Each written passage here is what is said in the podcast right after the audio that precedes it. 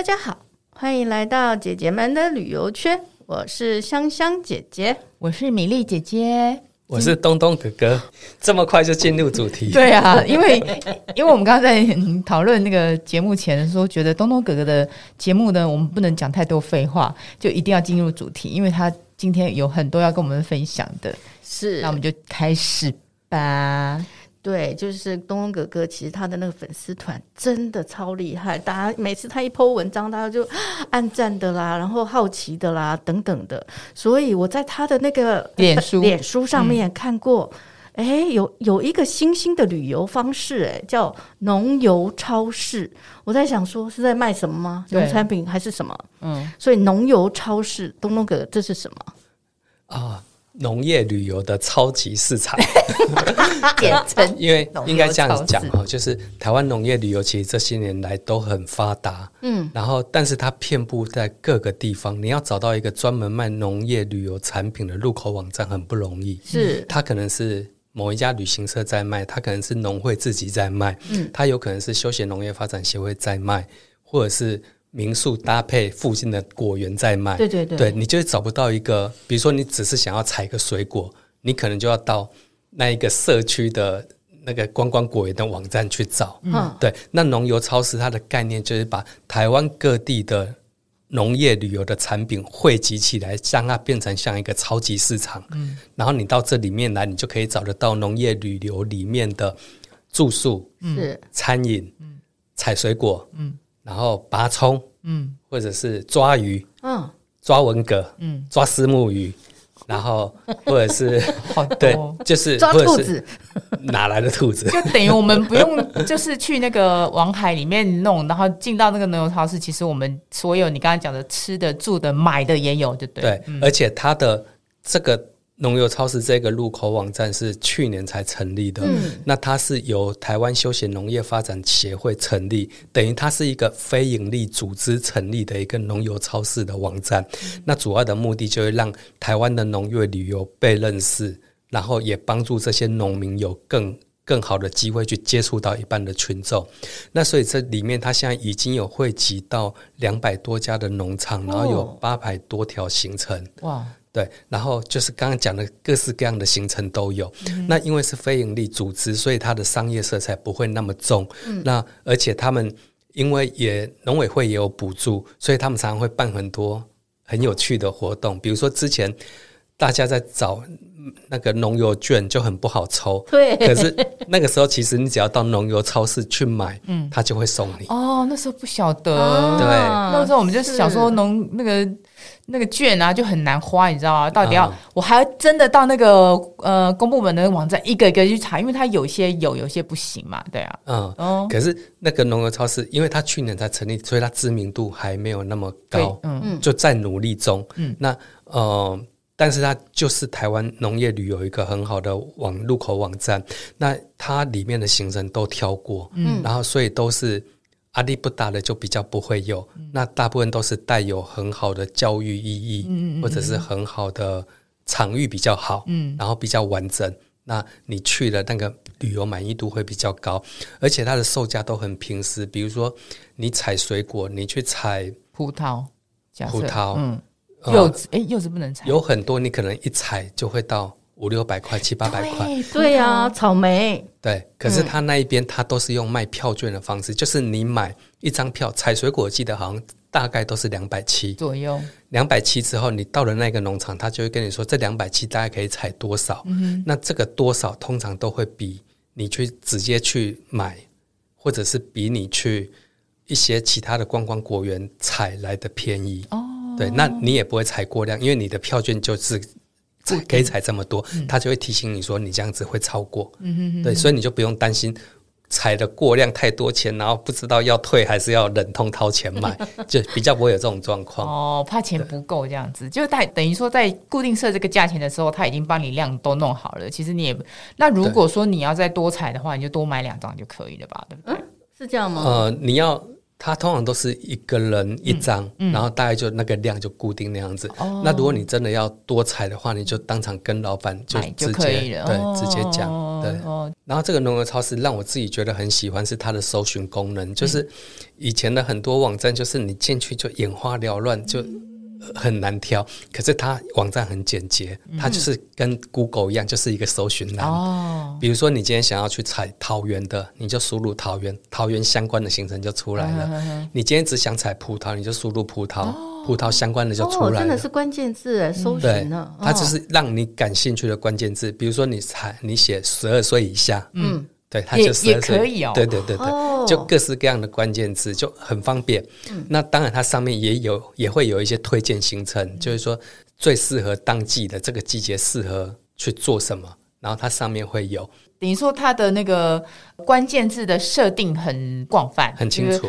等于说，埋下一些条件在那边，你去查一下就查得到，对对？对，就是它的首页里面会有一些当季推荐的行程。哦，比如说这个季节，呃，你要去采莲雾，可能就没有莲雾啊。对，对对对。可是当季这个季节可能就适合，接下来可能就很适合采甜柿啊。对对对对对对，它就会在秋天甜对秋天哦，所以它全省都有，全台湾，全台湾嘛，都包括全台湾。对。那你要不要介绍几条？就是以路线来讲好了，因为，它有那种一日游、半日游的都有规划嘛，对不对？一日、半日，然后或是只是一个行程，比如说它只是采果的，可能两个小时啊，或什么的都有就对了。对，那。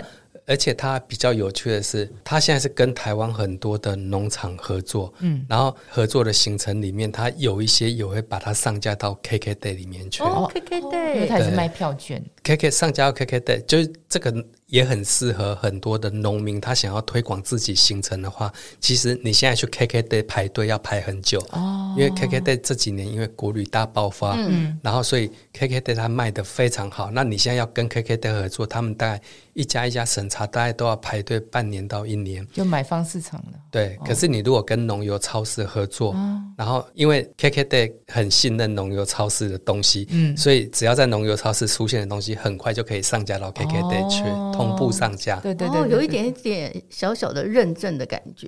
对对对，哦，就可以去搜寻。嗯、那印象里面，你们你觉得想要推荐的那个游程有有有哪些？如果说以那个目前的，譬如说现在秋天过后啊，有哪些你觉得大家可以去体验？秋天过后其实还蛮多，就就是采水果这种东西。嗯，呃，所以接下来可能是甜食会多。嗯，那有一个我自己。很喜欢的行程，也是我会跟他们合作带的，就是去做乌鱼子。哦，你会带是不是？我会带。怎么做？哥哥可以带行程哦，我们可以 order 他的行程。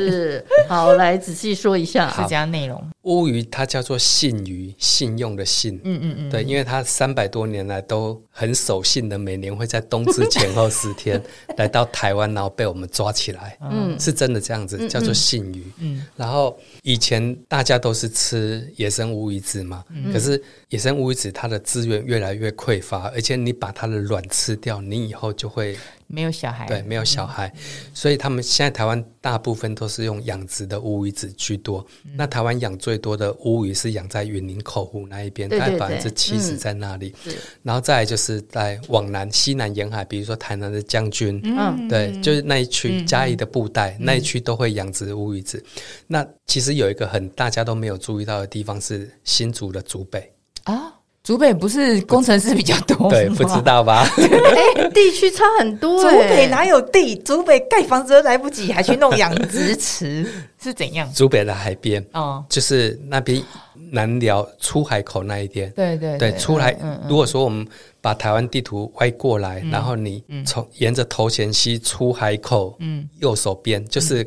往台北的这个方向，在那一个区块、哦、是台湾养殖乌鱼子的地方。他现在他那边养的乌鱼大概一年有到十五万尾，大概在占台湾乌鱼养殖里面的百分之六左右。哦，OK OK。嗯、那台湾的养殖乌鱼这几年养的人越来越少，是因为越来越赔钱。呃，价格市场价格不好，就对。不是，嗯，是气候的问题。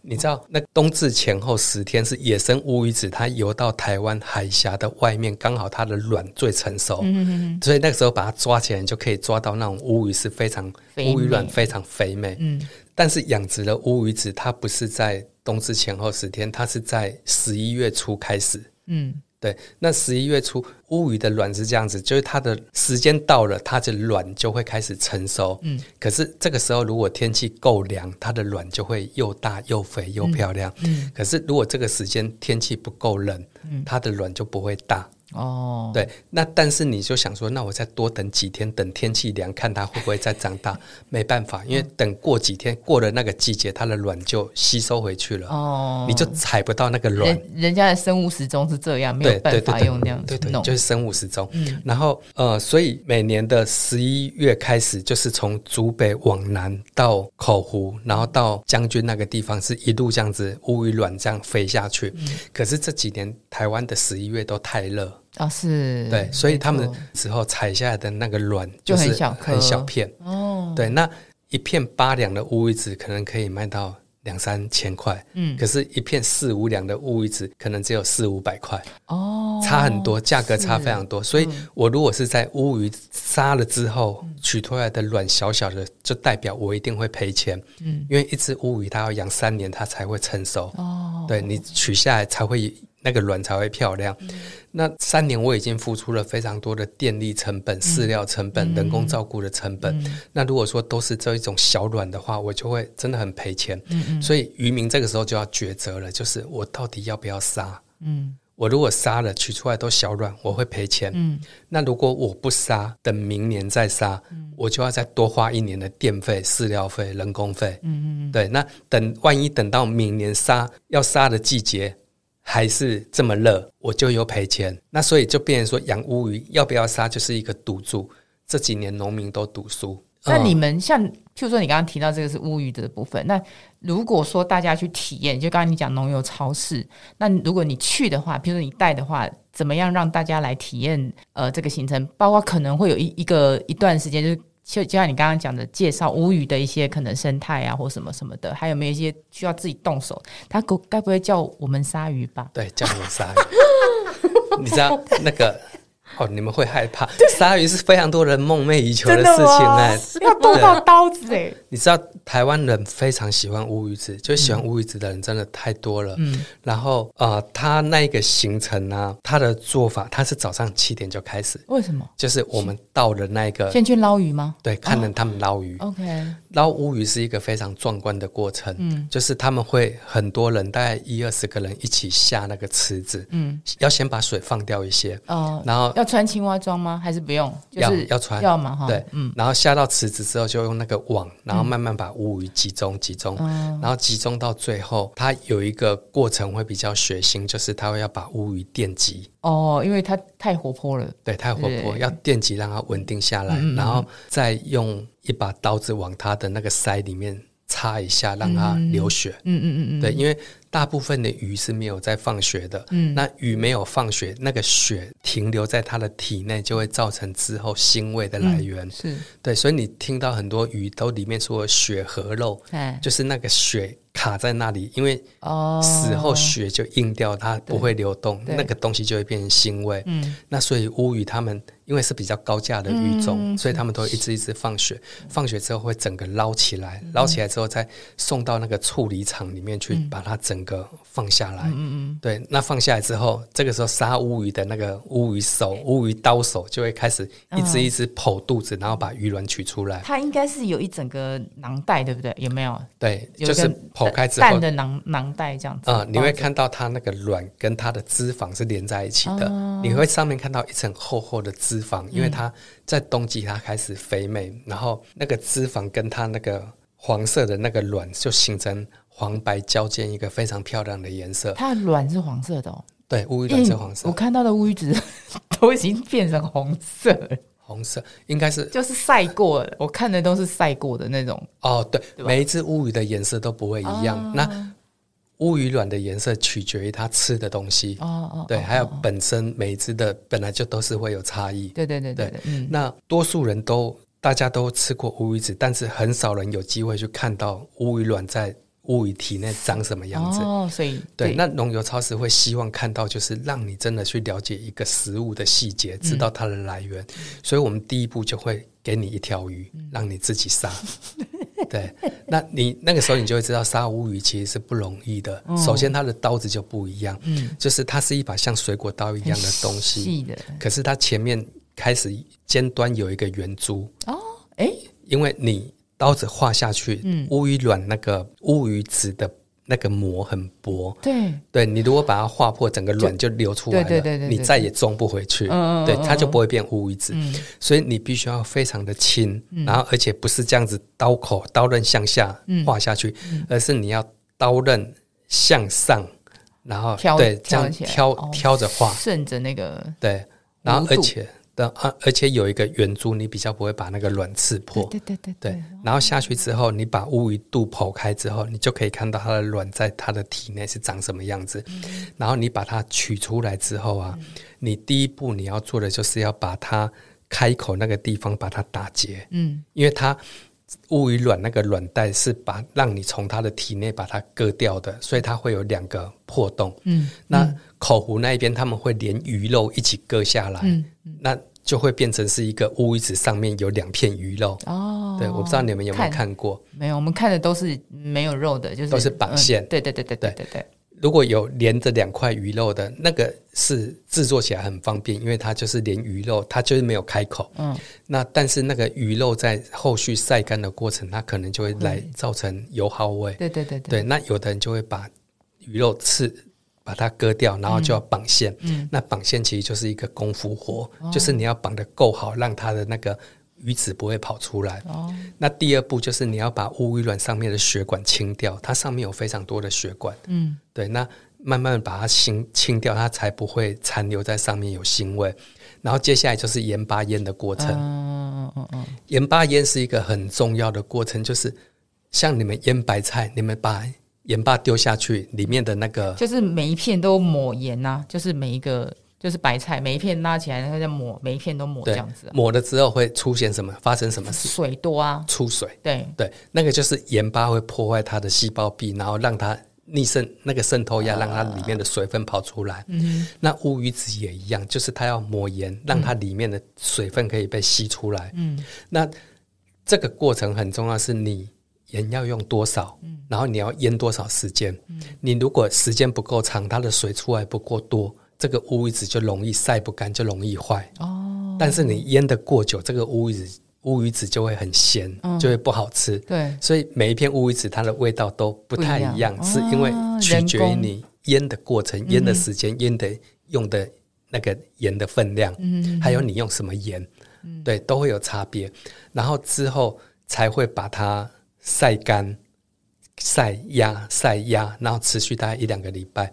那我们这个活动的行程就是，它非常特别，就是第一步就是先带你去看哦，看，看抓鱼。嗯，那个很多人大家都没有看过，不知道鱼怎么抓起来。嗯、第二个就是给你一只鱼，让你自己去挑，那个也是多数人都没有没有看过的一个画面，没有去经历过的画面。你只有自己去动手，你才知道一只乌鱼当它怀孕有卵的时候有多巨大。真的很大只，然后你去把它划破，乌鱼那时候已经死了，对，不是活活把它划开，对。然后因为你要先电，然后再让它放血嘛，所以基本上就已经那个做神仙血，嗯。然后把它取出来之后，你去透过那个打结的过程，透过盐腌的过程，然后农场主人就会告诉你所有乌鱼子的细节，嗯，对。然后以后你再买乌鱼子。或者是他会教你怎么烤，嗯、怎么吃，嗯、你就会对乌鱼子变得非常的熟悉。嗯、那我觉得农游超市这一种行程，它其实与其说它是一个游乐的行程，不如说它是一个食农的教育，是是一个滋味的教育。嗯，就是它不只是让你知让你。嘻嘻哈哈的玩乐，它是跟着传递你一些食材的知识。嗯、那透过这个食材的知识，它更想告诉你的是有关于环境的知识跟生态的知识。乌鱼子，我最想要强调就是，请大家吃养殖的乌鱼子，不要吃野生的乌鱼子。嗯、对，就是我们现在。乌鱼子其实我们吃到了百分之九十都是养殖的，嗯，对，但是还是很多人会鼓吹自己是野生乌鱼子，然后跟你讲说野生乌鱼子的味道有多好，嗯，确实就是你没办法否认，野生乌鱼子那个乌鱼是在大海里面，嗯、然后它吃的食物来源非常的多样，那食物来源就会转换为它身体的味道，嗯、所以野野生乌鱼子的风味会比较丰富。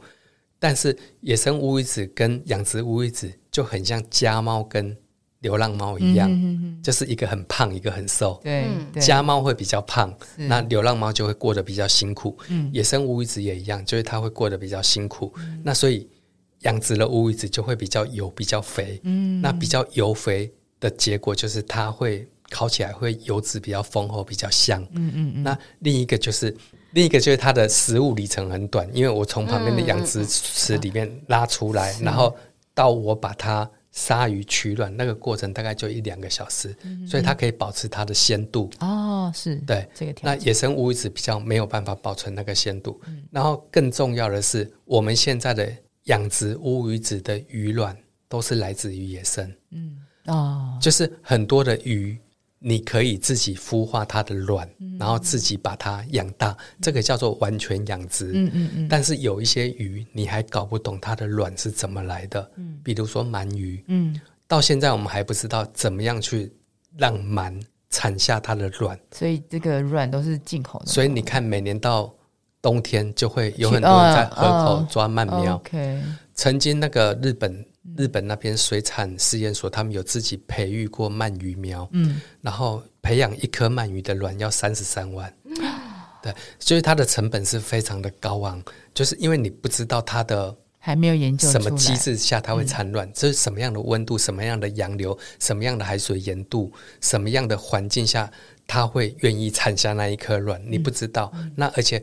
鳗鱼它的变化过程非常的多，它会从卵，然后到柳叶鳗、透明鳗，然后鳗苗、黄鳗到银鳗，嗯、就是它的一生经历变化非常的多。然后你在卵的那一部分你没办法解决，你后续就没有办法让它持续的发展。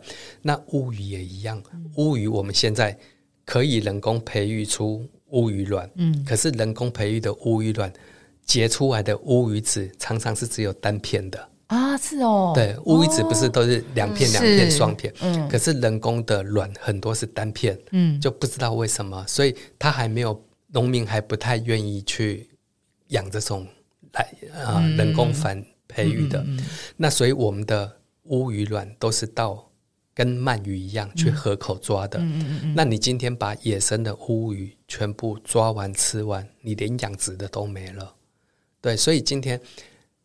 野生乌鱼再怎么好吃，风味再怎么丰富，我都会鼓励大家不要吃，尽量吃养殖的。嗯嗯嗯嗯，对。他们是用海水吗？在你说口湖或竹北，他们会用半咸水，半咸嘛？哦，嗯嗯嗯嗯。这个你就问到一个很关键的问题，就是纯海水养殖的鱼虾跟掺了淡水养殖的鱼虾，它的风味会完全不一样。嗯嗯。那成长速度也会不一样。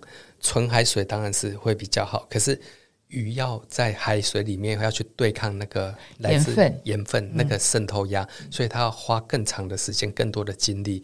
所以海水养出来的会甜、会好吃。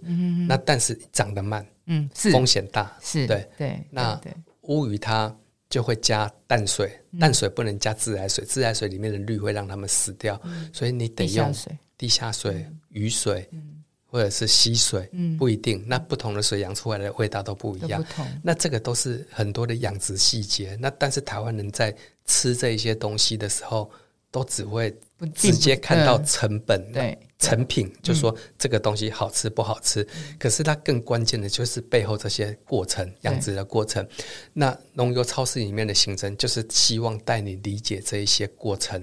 因为你只有知道它养殖的一些细节，你才知道说你要怎么样爱护这台湾这个环境，嗯、什么样的环境你可以养出什么样的东西。嗯、那这个是我觉得更好的食农教育。对对对，是一个大学问这样子。嗯、那鱼的部分，因为那个我们家小安姐也不吃荤嘛，我们来请你聊。农游超市里面应该有它可以。参加的行程跟可以买的东西，对啊，有什么风花雪月的地方？有，我刚刚看到他眼神涣散，讲讲乌鱼子，对，就想要乌鱼子干嘛讲那么久，一直讲一直讲讲不停。刚刚沿途应该可能只听到美丽姐姐哼哼哼，没有完全没有香香姐姐的声音。对，那我们来讲来讲，他有兴趣了，他提到那个有提到什么？有没有什么赏花的行程吗？跟花有关的，跟花有关的农业旅游有吗？很最近会发生的是南港桂花要开始开了。嗯啊，南港啊，叫我们去赏花吗？它有什么？也是了解食材生产的过程。它是它是食材，对，它是食材。嗯，就对农游超市里面，它当然也有赏花的，然后也有一些玩乐的。可是我们很希望推荐大家去的是这一种食材教育的部分，因为我觉得它是很有趣的，而且珍贵。对，而且是你其他地方找不到的产品。桂花，哎，桂花是做桂花糕吗？还是？桂花是酿桂花茶？桂花茶，对，就是那个叫做音，就是把一层茶、一层花、一层茶、一层花，嗯，然后把它花香味弄进茶里面去。应该这样讲啊，就是台湾包种茶的发源地其实就是在南港，嗯。就是包种茶发源地在南港，对，就是在南港戏子，就是那个地方以前叫做大坑。哦，就是啊，台湾的茶叶是清朝年间他们带来的嘛，带来目前推测的一条路线可能是从淡水那一边进来，嗯，然后在护尾那一边，淡水护尾那边就早期有种茶的痕迹，嗯，然后之后他们那些先民就沿着淡水河一路往一路进来。然后沿着两旁的山坡开始种。哦，那边是不是也有个古道？不知。对，你把东东哥哥问到，你很厉害哦。对，好。然后呃，一进桂花，对，一进来之后啊，他们就开始在那边山坡地种茶。那种茶的地方，台湾早期种茶的地方就很清楚，就是啊、呃，南港、嗯，深坑、平林、嗯，戏子、猫空。嗯北部来讲，对，就是这些地方。对，那个也不止北部，那个其大概就是台湾茶叶的发源地了。哦，所以他们慢慢从到中部嘉义什么那些，就慢慢的往对，那是比较后期的。那进来之后啊，呃，早年清朝那时候先民种茶制茶的技术并不好，所以他们需要做用花的味道来把它弄香，辅助一下这样。对，要把它弄香，然后所以早年台北就种了很多的。桂花跟茉莉，嗯，因为大家都讲香片，香片茶其实就是用桂花或者是茉莉，这两个是最常见的。对，哦，原来它的香是来自于这两两种。那现在茉莉大家都移到那个彰化花坛那一边去，那南港那边那边还保留了很多百年的桂花树，百年呢？百年就是很高大，然后很好的桂花。那以前的桂花是那种非常，以前因茶比较。呃，人工比较不值钱，嗯，所以它非常的便宜，嗯，但是现在弄你要采到那个花来做这个茶是非常昂贵的一件事情。怎样采啊？就是一朵桂花，花很小哎，花很小，桂花它其实只开四天，每一朵桂花，嗯哼，对，那真的吗？可是我看满树桂花，哎，满树都是，对，那你可能会想说，我要弄桂花草，就摇一摇把它摇下来，是这样子吗？那个。那个品质不会好，嗯，对，可能也有人这样子做，嗯、可是那个是品质不好的桂花茶，因为桂花它第一天的时候是含苞，嗯、第二天绽放，第三天盛开，第四天它就准备要凋谢，嗯，那所以它最有香气、最好的时候是第二天跟第三天的花，嗯，茶农只要那两天的花，而且它不是每年这个时候的那两天的花都要，它只选头水花，头水啊，对，头水就是说。呃，台湾的桂花有非常多的品种。那现在比较多人种的是四季桂。嗯，四季桂它第一次开花是在农历八月桂花香，嗯、它大概是就是在、嗯、那是中原的季节，那换算下来到台湾大概是十月、十一月的时候。嗯，那每年这个时候桂花会开始绽放，那之后每隔一段时间它就会。谢了之后就会再开，谢了又再开，嗯、会开个好几次。嗯、然后，但是到了天气转热的清明之后，它就不开了。哦，对，所以清明到十月、十一月这中间是它休息的时候。嗯、然后等到休息过了这半年多之后，到了十月，隔年的十月，它又再开。这个时候就叫头水。哦，因为它经过很长的一段时间休息之后，再次绽放。这个叫头水花，好，最好的品质的话是在那一天那一期，嗯，对，只有那一期，等于就是十月、十一月那时候嘛，对，第一次开花。嗯、那茶农他们要的就是第一期投水花的第二天跟第三天的哇桂花，这 timing 要抓的很准哎。对，怎么去那算的？如果说在那个时候刚好下大雨，哇，今年的产量就是没有了。嗯，对，就没有。那所以你要必须要到。在那个花开头水花开的时候，又刚好阳光普照，他们就会去采桂花。嗯、那采桂花是用人工手采，一朵一朵这样慢慢采。嗯、我去看过他们采，他们大概一整天下来，一个人可以采到两三斤，就非常好了。嗯、然后现在一斤，我听说现在一斤价格大概都要上万块。什么？对，比香水还贵，比那种冠军高山茶还贵。对，那所以我那时候就看他们。熏那个桂花茶，他们就是一个竹篓，嗯，然后这样子大大的，然后上面铺满茶叶，然后再铺满了桂花，嗯，光那个桂花的成本大概就五六万块，啊，对，然后熏出来其实没有多少茶叶，嗯，那如果说同样的茶叶，你用人工化学的香精去，嗯，点它，嗯，成本大概二十块，所以千万不要去，所以就是差非常多。现在大家会觉得说桂花茶香片就是廉价的茶，嗯，是因为你们没有喝过真正的花茶。嗯，那当你喝到这种真正用茉莉花一层花一层茶，一层花一层茶，或者是你喝到这种。把桂花整个混进去那个茶叶里面熏出来的茶，你一喝你就知道完全不一样。它那个味道是非常天然、非常清香，然后你整个喝完，嘴巴里留着的是那种很好的花香气，而不是化学花香。哦，对。那这个行程是怎么去那个嘞？农友超市有卖吗？农游超市卖的是类似的行程哦，因为我要跟你说，实在太贵，这个东西太难卖，是因为你没有办法预定我今年的花是哪一天开，没错，这是第一个。第二个，我没有办法告诉你开花开那一天是不是好天气，嗯，能不能采得到花？对，那所以现在在卖的行程是南港那边的制茶体验哦，呀，也是啊，也是蛮有趣的。对，你可以去那边，你可以自己采茶，然后自己。揉茶，揉茶，然后做红茶。比如说不同季节，比如说夏天小绿叶产增多的时候，你可能可以做蜜香红茶。然后到了呃秋天，你可能可以做比较品质没那么好的秋茶。那春茶跟冬茶，茶农也不要你来。对对对对对，是他们赚钱的时候。对对对对，真的做好茶的时候。可是可以买吧？他们可以买，对吧？就是你刚刚提到他们用人工去的，像农油超市那个，你去现场应该都知道说哪些的。呃，农场它是做这样子的一个采收的过程，我觉得是可以去那边听故事，就是嗯，你可以选秋天或者夏天的那一种自茶行程。那你去的时候，你到南港，你就问他桂花的故事，他们在地人就非常清楚，对，而且他会告诉你那个桂花怎么采，然后桂花有多贵，他们一定会跟你抱怨。买是买不 买买是买不到，可能一出来就已经被预定光了吧？啊。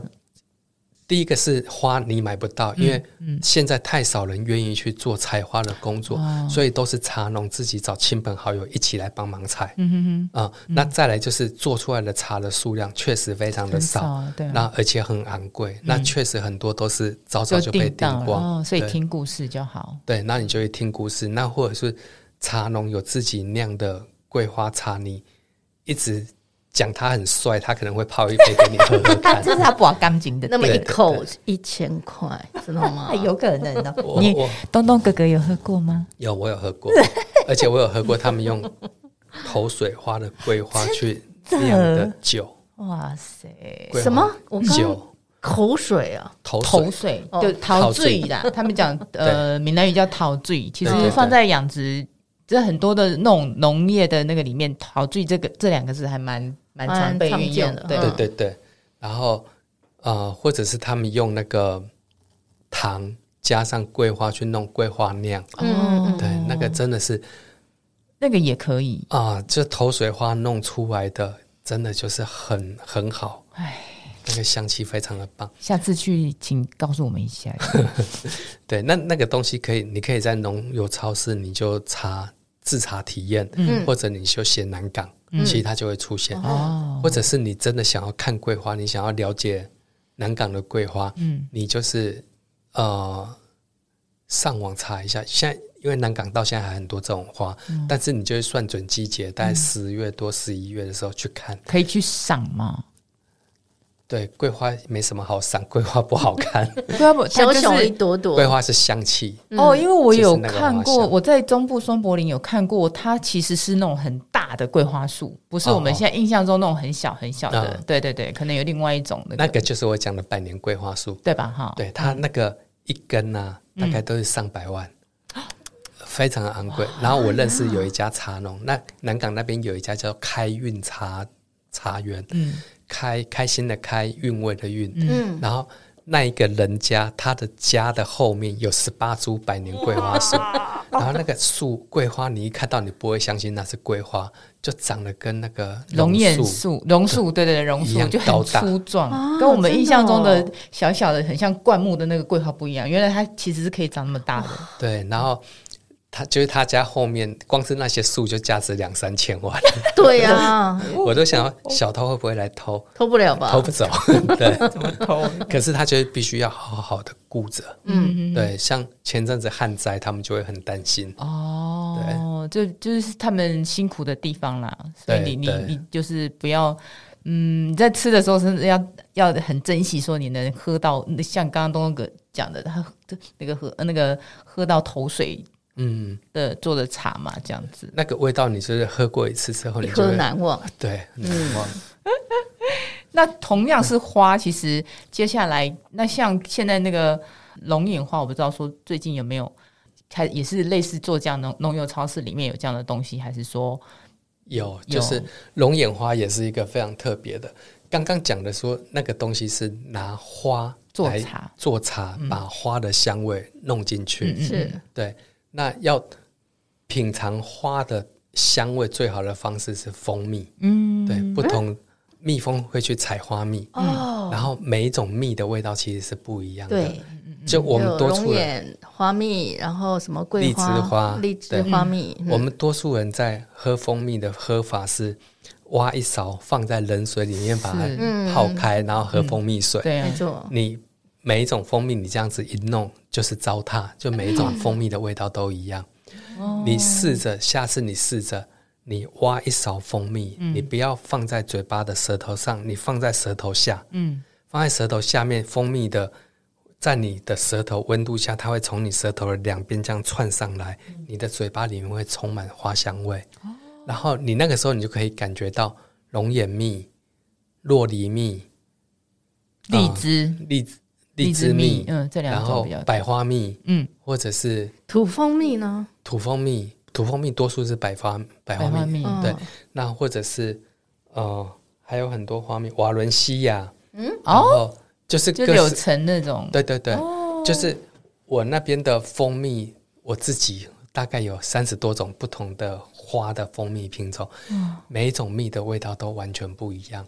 那最推荐的是，接下来冬天有一种蜜叫它叫做冬蜜，嗯、冬蜜是鸭脚木蜜，鸭脚木蜜它主要是啊、呃、在台中以北最多，那在台北的内湖有一大片的鸭脚木，鸭脚木它是鸭脚木它就是。对，鸡鸭的鸭，嗯，鸭子的脚，嗯，那个木头，嗯，它就是以前日本人在做木屐那个姜某树，哦。哦，对，它它它有花吗？它有花，它花很小，很不好看。嗯，可是蜜蜂在冬天没有什么花的时候，它会去采那个蜜，哦，然后而且你知道，蜜蜂一下雨或者是太冷，它就不出门。所以你必须要在冬天刚好阳光普照，然后气温让愿蜜蜂愿意出来，那个花又刚好开的时候，嗯，它会去采，然后采回来那个蜂蜜啊是苦的，苦的，苦的，然后它会带着人参跟坚果的味道，然后你把它放到嘴巴里面，一种很好的人参味跟坚果味从你的嘴巴里散出来，那个是非常独特的蜂蜜哦。对，那比较少，比较少。听到一般都是龙眼蜜、荔枝蜜、百花蜜这三种，我们在买的时候，没错。那因为这三种花的花期最集中，比如说，呃，龙眼蜜它是四月嗯开，一开就整片，蜜蜂采采蜜的效率非常高。荔枝蜜也是一样，花开就一大片，可是你就不会看到蜜蜂去开去采芒果花蜜。嗯，对，你有听过芒果蜜？没有，没有，因为芒果是漆树科蜜蜂。觉得它是臭的哦，所以蜜蜂不会去碰芒果花。嗯、那所以芒果花它主要是靠风授粉，这是第一个。风嘛，但是最重要是靠苍蝇哦。这个讲出来，很多人就不想吃芒果。那个花我们又不吃过，是花的问题啊。对，就是芒果花它必须要靠苍蝇来授粉，所以很多的芒果园里面它都会去养苍蝇。苍蝇，对对对对。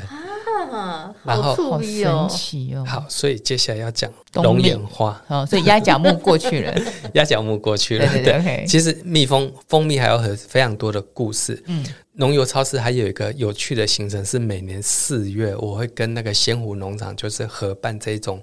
蜜蜂的行程，嗯，就是带大家去看蜜蜂怎么采蜜，然后品尝各式各样的蜂蜜的味道，然后也去那边认识蜜蜂的一些蜜蜂蜜生产的一系列过程。那在这个过程里面，还有一个非常有趣的活动，就是自己去采龙眼花做龙眼花茶。哦，刚刚讲的就是花是把花的。香味弄到茶里面去，嗯、但是龙眼花茶它本身就是只喝龙眼的花，龙眼的花，把龙眼花泡茶来喝，这个意思吗？对，没错。哦，龙眼花是一个非常有趣的茶，就是你去泡那个花茶的时候啊，它很像，就有点，其实有一阵子大家不是流行泡那个莲花茶吗？对对对对，就是那个意思。嗯，泡莲花茶或者是泡那个。枇杷花茶是，对，就直接泡花。那龙眼花是比较少听的。对，龙眼花泡出来的味道跟你龙眼蜜的味道一模一样。哎呦，香气一模一样，但是你喝起来是完全没有甜味的，甜味。一点点甜都很少很少。最有趣是它没有咖啡因，所以一般的茶你晚上睡觉前不要喝。但是龙眼花茶很适合在你睡觉前喝一杯，温温热热的，然后。非常好的入眠的一个东西，帮助你睡觉的东西。嗯、那龙眼花茶的制作啊，是一个非常辛苦的过程。它是要去摇，把花摇下来。哦，这次就是摇花了。对，它是用摇的，嗯、但是你不能在花一开就去摇，因为你把乱摇的话，它连母花一起被摇下来，啊、它没有授粉，对，就不能结龙眼了。对，就没有龙眼。嗯、所以摇龙眼花，你必须要在花开大概十天之后，公花已经。都帮母花授粉完了，嗯、然后公花就变得像四十岁的男人，就 对，就春几几吹。然后这个时候你去摇它，它就摇摇欲坠，就一下就被你摇下来。对，这形容太好笑。然后就很像我们去看油桐花，我们就是遍地油桐花很浪漫，嗯嗯、其实都是公花。对，都是公的，因为收完粉之后，它就。你说这种道理可以放在油桶也是类似的，就对。对，没错。然后那么多四十岁的男人，对对。然后这个宫花你去摇也不是一天到晚都可以去，最好的时间是早上七点到十一点，嗯、因为这个时候是蜜蜂会出来活动的时间，嗯、所以花它会趁这个时候把它全身的花蜜都味道都散发出来，嗯、然后吸引蜜蜂来。嗯、那所以这个时候摇下来的宫花，它会带着比较好的蜜香味。哦、对，那摇下来之后，那个他们会在地上铺那个网子。嗯然后摇下来之后，里面不止龙眼花的公花，嗯、它可能还会有毛毛虫，嗯、会有树上的各种瓢虫，然后会有树枝，会有一些灰尘。嗯、所以接下来的工作就是挑，嗯、一个一个啊，一个一个，非常耗眼力，非常耗时间，把。不好的东西一直挑挑挑挑挑挑，挑到最后剩下干净的龙眼花之后，拿去烘干，嗯低温烘干，然后再把它包装成茶包，就变成龙眼花茶。哦，它是一个非常辛苦的过程，但是龙眼花茶你喝过之后，你会觉得好好喝。你有去摇 摇过吗？有有，很痒。为什么？因为所有的虫会也会掉到你身上。好吃哦，所以你可能会有一些没有保护的那个，例如像穿雨衣这样吗？农夫哪有时间穿那个？对啊，对，穿雨衣，对，就辛苦的体验他们在做这种采收的呃辛苦的部分啊。嗯、如果你都弄好好的去，那就就没有那个啦，哦、对不对？可能会带斗笠啦，然后。嗯雨衣不会，因为雨衣不透气。可可能 maybe 就可能建议他们穿穿个长袖啦之类的，嗯就是我如果有一些城市大咖，就穿个长袖长裤会好一点啊，这样子。嗯，对。那农游超市在每年的四月的时候会办这样的一个体验的行程，这也是一个比较特殊的体验。对对，四月，而且你四月才看得到，因为四月刚好是龙眼花开，然后他会跟你讲很多蜂蜜的故事，蜂蜜的知识。嗯嗯嗯嗯，太好了。对，好，我们刚刚听到东东哥哥讲呃有关各种花，还有包括乌鱼子的一个农游的体验。呃，其实我光听我都觉得很想去参加，呃，而且我很想参加有东东哥哥带队的行程。是，是什么时候？你有你其实有时候会有机会安排在上面嘛？我大概固定会带的就是十一月的。乌鱼子，对，还有四月的龙眼花，对对对，嗯、所以大家如果呃很想去，其实大家听东东哥这样讲，应该知道他在现场的那个解讲解的功力更高干这样子。所以如果大家有机会去呃想想去体验的话，就是上荣游超市，然后你看你想说你想体验什么，接下来秋天的行程啊或什么的，或者你想呃到时候等个十一月等东东哥哥的那个带队行程也也可以。那我最主要就是请呃参加，或者是你在玩的时候，其实你也可以。可以让自己有多一点了解，就是说农民他在那个栽种或者是养殖的过程是怎样的辛苦，你就会比较特别珍惜送到你嘴巴里面的食物，或者你你你现在所享受的味道啊或香气啊，都是他们很努力去那个工作得来的这样子。好，那我们这一集就先谢谢呃东东哥哥我们分享农游超市的一个内容，谢谢谢谢谢谢，拜拜。拜拜。